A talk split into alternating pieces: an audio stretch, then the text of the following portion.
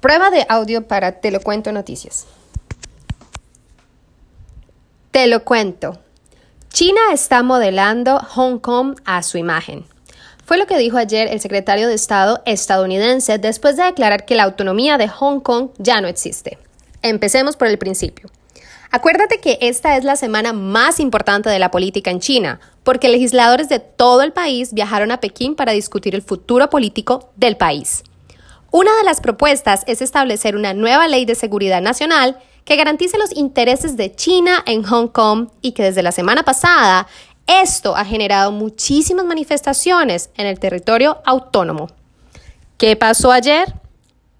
Las protestas siguieron en varios lugares, pero las más fuertes sucedieron afuera del edificio del Consejo Legislativo de Hong Kong donde se discutía una ley para castigar con hasta tres años de cárcel a quienes se burlen del himno nacional chino. Para tratar de controlar la situación, la policía detuvo al menos a 360 manifestantes. Les disparó balas de gas lacrimógeno e hizo detenciones aleatorias en la calle.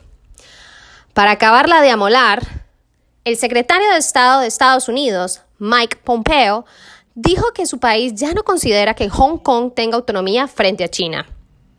Y parece que con esa declaración, Estados Unidos dejará al menos en cierta medida las relaciones económicas y comerciales que mantenía con el territorio especial. Así que sí, la tensión entre Washington y Pekín aumentó bastante. ¿Qué podemos esperar? Se supone que hoy la Asamblea Nacional Popular de China va a aprobar la nueva ley de seguridad nacional, pasando por encima la legislación hongkonesa.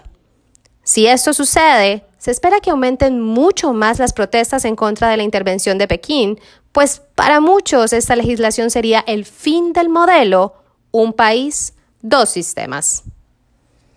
Gracias.